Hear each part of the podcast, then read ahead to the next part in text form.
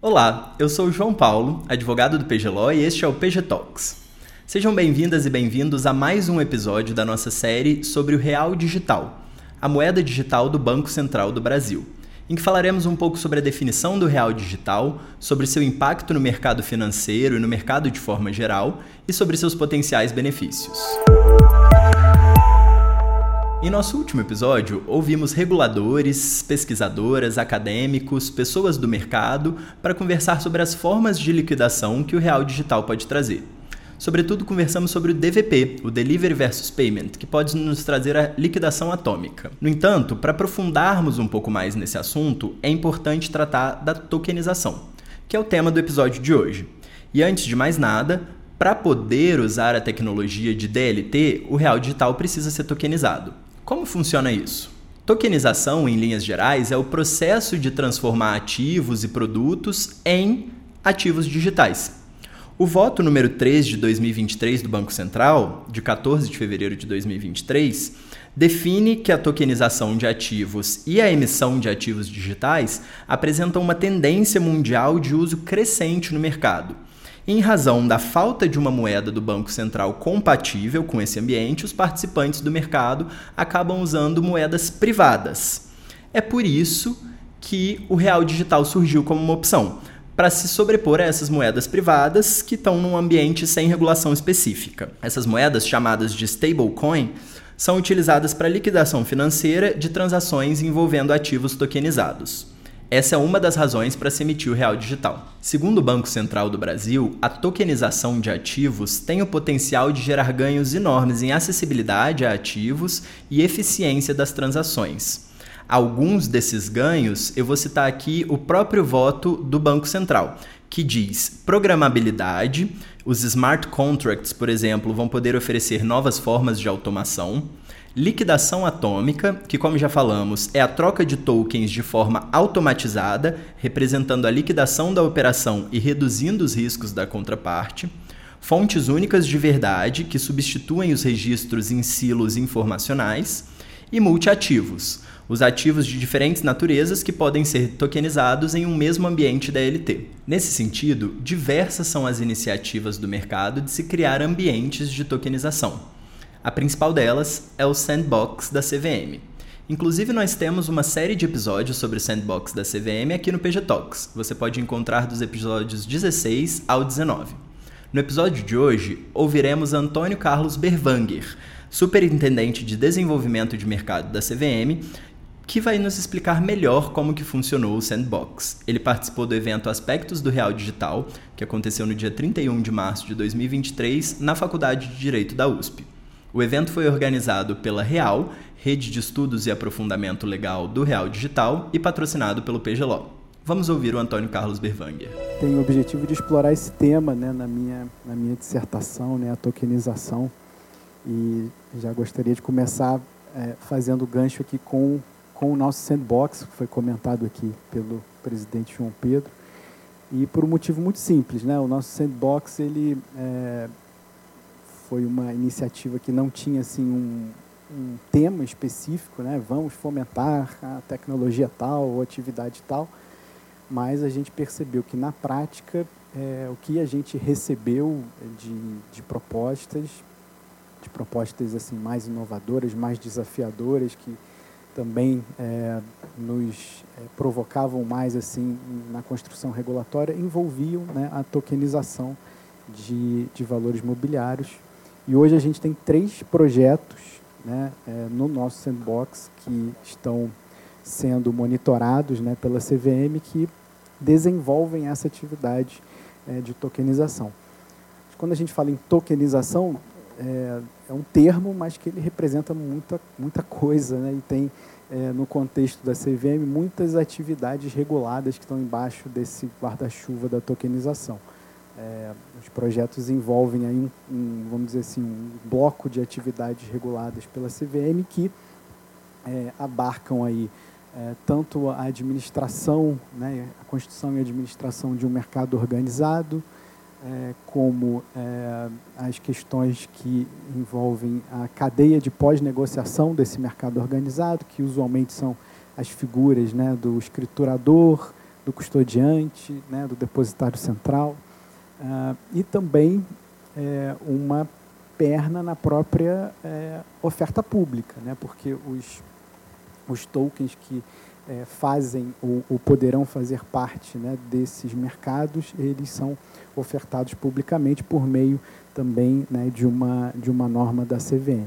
Então, o Sandbox é o nosso grande laboratório. Né? O Sandbox tem sido para a gente um grande laboratório em que a gente tem a oportunidade de é, avaliar como a tokenização tem, é, tem funcionado né, dentro, é, no tocante aos valores imobiliários, como ela afeta é, as, as atividades reguladas, e aí, no fundo, a provocação é como o blockchain tem o potencial de disruptar né, essas caixinhas regulatórias que a gente está acostumado, né, o escriturador, o custodiante é, e o depositário central, como é, a, quanto a gente está preparado, né, o nosso arcabouço jurídico e regulatório para que uma tecnologia dessa seja, é, vamos dizer assim, explorada no, no seu máximo, né, e, e até que ponto isso a gente deve realmente seguir nessa trilha ou entender a tecnologia simplesmente como uma ferramenta, mas que ela eventualmente não vai mudar né, os, é, a atividade dos, dos agentes que hoje é, lá, lá, estão atuando. É, então, acho que isso tudo tem sido para a gente né, uma, uma experiência de, de acompanhamento e acho que eu, a ideia aqui é compartilhar um pouquinho né, do que a gente já tem de percepção, ainda que seja uma percepção inicial. Mas acho que a ideia aqui é trazer isso para debate aqui e, e, e, um pouco como um mercado organizado de valores imobiliários é, pode, pode funcionar né, e como essa, é, é essas operações vão se dar. Acabamos de ouvir a CVM, mas do outro lado estão os agentes do mercado cujos projetos estão sendo testados no sandbox da CVM. Nesse sentido, nós vamos ouvir a Caroline Tsuchiya, diretora de Compliance e Autorregulação da Vortex, e a Janaína Moraes, especialista em inovação na Núclea. Em ambos os casos, os projetos foram aprovados no sandbox da CVM e estão em teste. Então, nesse primeiro momento, vamos ouvir a Caroline, que vai nos contar um pouco sobre o projeto que cria uma infraestrutura para emissão e negociação de valores tokenizados. Nesse processo de sandbox, nós tivemos aproximadamente 33 projetos, sendo que quatro foram selecionados pelo regulador e nós fomos um dos selecionados. Um, então, é, o que, que a gente se propõe a fazer, né? Uh, deixa eu voltar talvez um pouco, como ela foi concebida inicialmente. Uh, esse é um projeto, é uma joint venture entre a Vortex, uh, o grupo Vortex, que já é uma infraestrutura do mercado de capitais tradicional. Então, é uma empresa conectada com o mercado em geral, é, que fornece serviços de administração de fundos, escrituração, como o Berwanger falou, é, custódia, liquidação, enfim. Então, já é uma empresa atuante nesse mercado como ele é hoje. E uma junção disso com a QR Tokenizadora, que foi uma das primeiras gestoras do Brasil a atuar com criptomoedas. Então, a QR tem bastante conhecimento nessa tecnologia, então nós juntamos um pouco desses conhecimentos para fazer esse projeto. A ideia é ser uma infraestrutura para o mercado de capitais, para emissão e negociação de valores tokenizados. Uh, e como é que a gente é, foi passando por isso junto com o regulador? Primeiramente, é, nós fomos autorizados a operar pela deliberação 875 da CVM, uh, ah, basicamente em setembro de 2021, uh, autorizados a operar como um mercado de balcão organizado pela resolução 135 da CVM, com algumas dispensas, como uh, o João Pedro e o Antônio falaram, uma delas, por exemplo, de contraparte central, justamente pelo uso da tecnologia é, de registros distribuídos nesse processo de tokenização. Uh, os ativos que nós podemos operar hoje, que são ativos do mercado de capitais tradicional, é, são debentures, cotas de fundos, cotas de fundos fechados, CRA, é, CRA e CRI. Então, são ativos que já são negociados no mercado tradicional pelos players e nós uh, digitalizamos esses ativos e registramos em uh, ah, DLT, em blockchain. O que, que acontece? Né? O que a gente estava... Deixa... o que acontece? Né? É, como a gente estava falando, o mercado de capitais ele é amparado por uma série de regulamentações que dão muito certo uh, e a gente ainda não conseguiu evoluir para um mercado nato digital. Então, é, todos esses ativos eles precisam passar pelas formalidades legais uh, e regulares. Por exemplo, uma escritura de emissão de debênture ela precisa ser assinada, precisa ser registrada na junta comercial. Então, todo o processo uh, normal, né, uh, não digital desse ativo, ele acontece normalmente. E aí, ao final desse uh, processo, quando seria o momento de depósito num, no mercado de balcão organizado, geralmente utilizado pelas partes, esse ativo ele é registrado na Vortex, que é a tokenizadora, como um mercado de balcão, é digitalizado e registrado em blockchain. Uma das características também né, que nós temos é a liquidação DVP. Eu não sei quantos estão familiarizados com isso, que é basicamente a entrega mediante pagamento, que é uma forma de você ter certeza de que um ativo somente será liquidado pela existência realmente de um dinheiro uh, anterior. Uh, e essa liquidação, como nós é, o, o Berwanger trouxe também, é uma. É, deixa eu lá. É, ela acontece no nosso também no nosso ambiente uh, tradicional, né? Embora a Vortex, que é a tokenizadora, seja um mercado de balcão, é, junto com essa com as funcionalidades dessa plataforma, nós também temos os serviços do mercado de capitais, uh, dos agentes de mercado de capitais comuns, como a escrituração e a liquidação pelo grupo da Vortex. Então, não é que nós é, tiramos todas as características do mercado tradicional, mas nós aproveitamos é, o mercado tradicional para tentar inovar e colocar a tecnologia e fazer essa experimentação. Uh, então, basicamente, é, até trazendo um pouco uh, sobre o real digital, é, para o projeto e para o mercado de capitais, eu acho que vai ser assim um fenômeno, tal qual o Pix foi para a gente. Eu acho que o mercado brasileiro tem bastante aderência de tecnologia em geral, né? Nós não somos resistentes e os nossos reguladores são de ponta também. Não é porque o Antônio está aqui, não, imagina. É, mas, de fato, é, gente, é, nós vemos no cenário mundial uma, uma relevância né, dos nossos reguladores. Uh, e o real digital ele pode, por exemplo, prover a liquidação é, não pelo mercado tradicional comum, mas 100% digital. E se a gente conseguir ir evoluindo com esse arcabouço regulatório, é, a intenção é que é, talvez esses ativos eles passem a ser também nato digitais. Possivelmente será um, uma, alguma coisa que nós uh, vamos pensar para o futuro para ter um ativo efetivamente é, 100% digital, que hoje nós não temos, enfim, por conta das regulações. É, eu acho que o Real Digital vai trazer uma interoperabilidade, uh, o fracionamento, que a Tamela falou, é bem importante, porque essa capacidade de uh, diminuir um valor uh, muito maior em pequenas frações democratiza mesmo o acesso uh, das pessoas ao mercado de capitais, trazendo uma segurança. É, uma diminuição de custos é esperada para isso também, porque, por conta dessa tecnologia, pode ocorrer uma aglutinação desses, é, desses entes de mercado de capitais em geral. Uh, nós temos vários papéis, às vezes sobrepostos, quando a gente usa a tecnologia, que eles podem ser absorvidos, diminuindo o custo de uma emissão e favorecendo, obviamente, o investidor e o cliente que vão ter acesso ao mercado de capitais mais seguro, uh, com uma infraestrutura excelente, com todas as, as proteções necessárias pelos reguladores e uh, com um custo menor.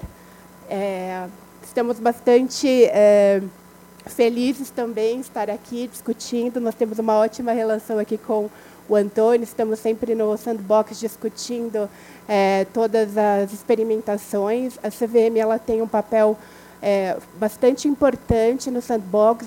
É uma construção realmente conjunta falando aqui de quem é, trabalha junto com a CVM nesse projeto. É uma construção muito bacana. É, sugiro que quem quiser fazer, empreender é, inovações no Brasil, se candidatem para os processos de sandbox. É realmente é, uma experiência incrível. De forma paralela, a Janaína Moraes conta um pouco do projeto Before, encabeçado pela Núclea, com o objetivo de explorar a liquidação atômica, que já conversamos nesse episódio.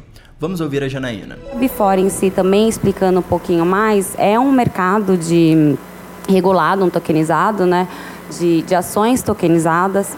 Ela versa sobre a resolução 135, né, dentro da, das, é, da regulação com algumas possibilidades de waivers ali, né, com que o, se propõe o sandbox regulatório, e ela faz essa ponta da tokenização do ativo, né, que a gente está falando aqui, que o Daniel acabou de expor, que já é um, a parte do token, né, e aí a gente consegue agora explorar com o real digital a outra parte do o outro token, né, da, do outro lado, fazendo esse token versus token. Então essa é a entrada do real digital para a Bifor tem esse grande ganho, né, de conseguir fazer o DVP atômico é, com é, de um lado o ativo tokenizado e do outro a moeda tokenizada em si. Hoje, como que a Bifor ela trabalha, né? Qual que é o modelo? É um modelo híbrido, né? Porque como a gente ainda não tem a parte da liquidação on-chain é, regulada, tokenizada, então ela trabalha nesse modelo híbrido entre o on, né, da tokenização de ativos, que é nada mais é que ali o ativo digital, né, o ativo que é escritural na sua forma digital, é, com a, liquida a negociação e a liquidação toda off-chain. Então, no final do dia, a Bifor precisa fazer ali a conciliação, né, de como o, o ativo ele hoje é tokenizado de um lado, negociado off-chain e, e liquidado off-chain também. E a plataforma hoje, a, a blockchain, né, a DLT que está sendo utilizada lá dentro da Before, ela ajuda muito para esse controle de titularidade, né, essa parte de trazer visibilidade para os participantes que possam ter um nó na rede e olhar esse, esse token, né, como está sendo feito ali o registro do, dos tokens. É, do lado da Núclea, eu acho que é super importante também um real digital, porque o, a Núclea, né, a, a CIP, ela está dentro da STR, ela é um ente importante né, dentro das instituições, operadoras do mercado do sistema financeiro. E, e, tem a Câmara de Liquidação, né, ligada no STR, e a gente tem lá estudado muito e é, olhado um futuro de como que a Núclea vai participar desse ecossistema tokenizado, né? A gente precisa estar tá nesse, nessa nova economia, a gente precisa estar nesse mundo e a gente está muito é, nesse, nesse momento de estudar, de esperar o Banco Central, de acompanhar e verificar qual que é a forma que a gente consegue entrar mesmo no mercado trazendo o, o, o, propósito né, que a CIP foi, foi construída, que é trazer idoneidade para o mercado, rigidez para o mercado, segurança e com agora essa nova tecnologia um pouco mais de eficiência. Então, hoje a gente tem uma estrutura da Before nesse modelo, né, que ainda não é um token versus token, é um token versus account. Então, mas a gente espera que possa realizar muito em breve, né, depois de todos os testes feitos, o piloto de RD, a gente consiga utilizar ele para fazer essa liquidação on-chain. E aí, trazendo um pouco da liquidação on-chain, né, eu acho que o, o, o, princípio geral de uma instituição lá, né, especi, especificado pelo BIS e tudo mais, dois princípios, né, a gente pode falar de eficiência e segurança, além dos princípios gerais do mercado, né, que precisam ser perseguidos, eles têm que ser norteadores sempre da infraestrutura, independente da tecnologia que está sendo utilizada. Né? A gente pode, é, hoje tem um, um, tipo de tecnologia e esses são os princípios que norteiam. A partir do momento que a gente consegue, começa a utilizar uma DLT, eles precisam permanecer. Então não é um serviço, né, um uma tarefa fácil a gente conseguir pegar todo o arcabouço regulatório, o marco regulatório e toda essa estrutura de segurança e salvaguardas que foi construído no mercado, que é super importante para o mercado brasileiro, para o desenvolvimento e tudo mais, e né, conviver com uma liquidação on-chain, uma tecnologia. Como que vai ser feita, né? E elas vão conviver, né? Não vão ser é, excludentes uma da outra, né? A gente acredita nesse, nesse princípio. E aí, Vislumbrando isso, mais a questão do piloto do real digital, a gente entende que vão ser utilizadas muitas redes DLTs permissionadas, né?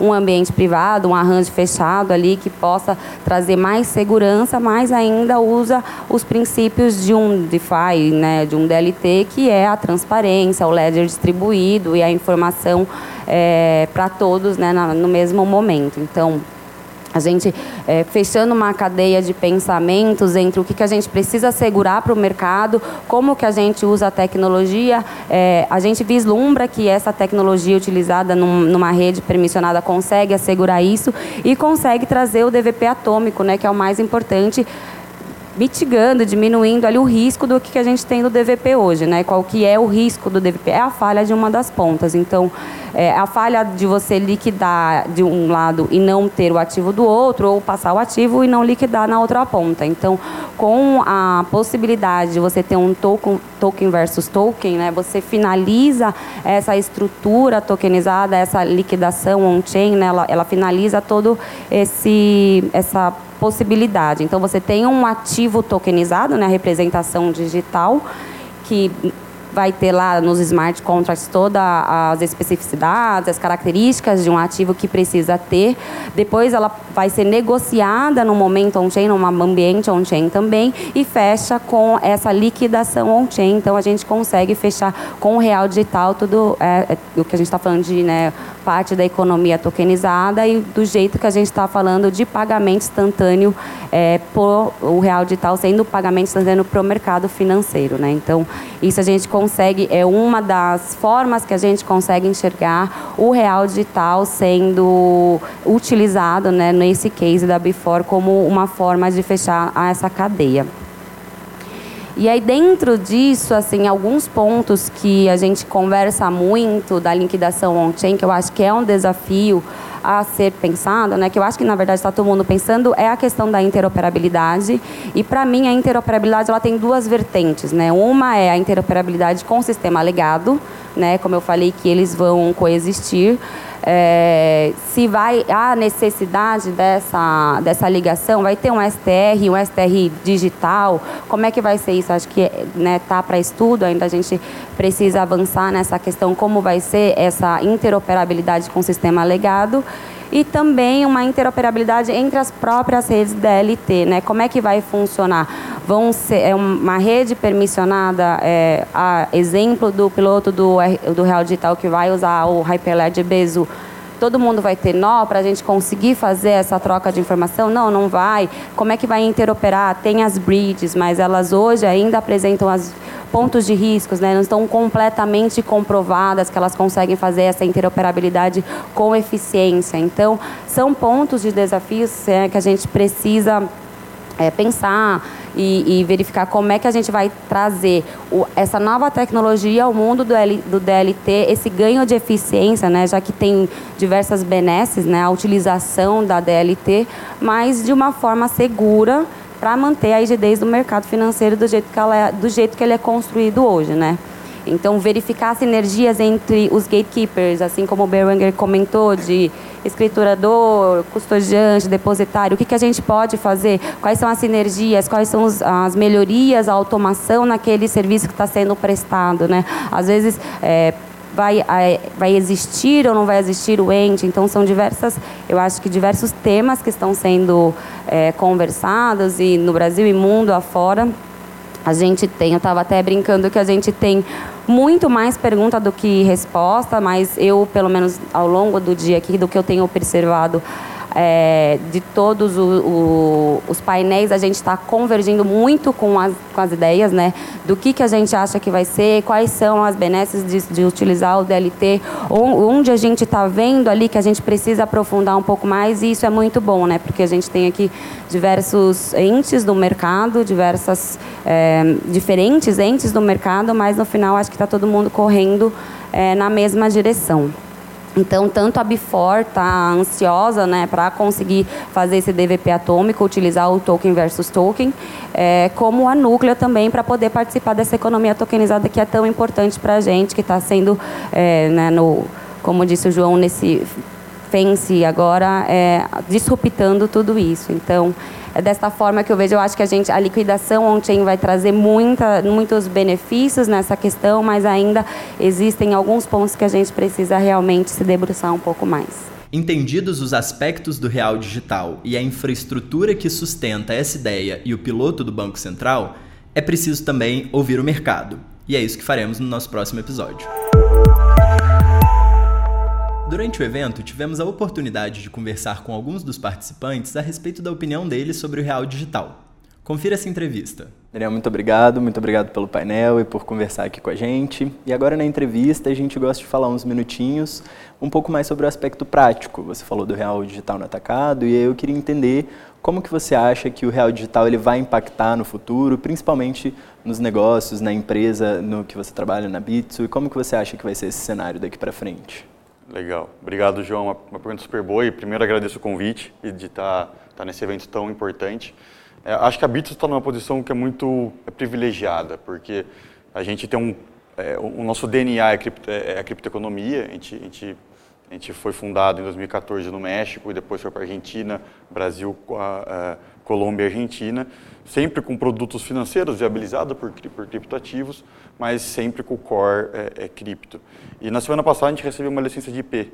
Então a, a gente tem um, um, formato regulatório que basicamente a gente opera na, na, América Latina com instituições de pagamento. Em todos os lugares tem esse formato de money, assim, que, que é, é, é bem é, é, característico, não, não muda tanto a regulação, e a gente tem uma regulação cripto em Gibraltar. Então, toda a parte cripto é regulada por uma licença que a gente tirou na, na, na Europa, é, e, as, as relações com o e-money ou com moeda escritural é feita pela instituição de pagamento nas localidades que a gente opera. E voltando um pouco para o Brasil, por que a gente está numa posição que é privilegiada? Porque a gente vai, tá, a gente vai, a gente, a gente vai poder explorar esse novo mercado, esse, essas novas plataformas as duas pontas. Como IP regulada, a gente vai poder emitir real, o real tokenizado, uma stablecoin regulada, vamos colocar dessa forma. E também a gente está na outra ponta de ser, é, de ser um marketplace de criptoativos. Então, acho que a gente está numa posição super boa de poder fazer, de oferecer para o cliente as duas coisas, eventualmente ter uma carteira única que ele possa ver é, o, a, a, moeda, a moeda eletrônica dele, tokenizada ou não, é, os criptoativos, outros investimentos. Então, acho que essa posição de vanguarda nossa, ser um gateway talvez para esse mercado, porque a gente está nas duas pontas, acho que é a posição que a gente está que é privilegiada e acredito que nem muitos dos players de cripto ainda no Brasil ainda não estão nessas duas pontas, estão só na ponta cripto e a gente, como a gente acredita na coexistência entre mercados regulados e não regulados, tudo bem que cripto está sendo, agora de certa forma, tem um marco regulatório, mas ainda falta o infralegal, então a gente acredita nessa coexistência e que os mundos, eles, eles têm que se manter de uma forma unidos, assim, a gente, e esse é o nosso foco. Assim. Legal, Daniel, muito obrigado novamente, obrigado pela participação e obrigado por estar aqui conosco. Obrigado. E se você gostou do nosso episódio, não deixe de nos seguir no Facebook, no Instagram, no LinkedIn, no YouTube e nas melhores plataformas de áudio, onde você nos encontra como PGLAW, P-G-L-A-W. Qualquer dúvida ou comentário pode ser enviado para o e-mail info.pg.law. Muito obrigado e até a próxima!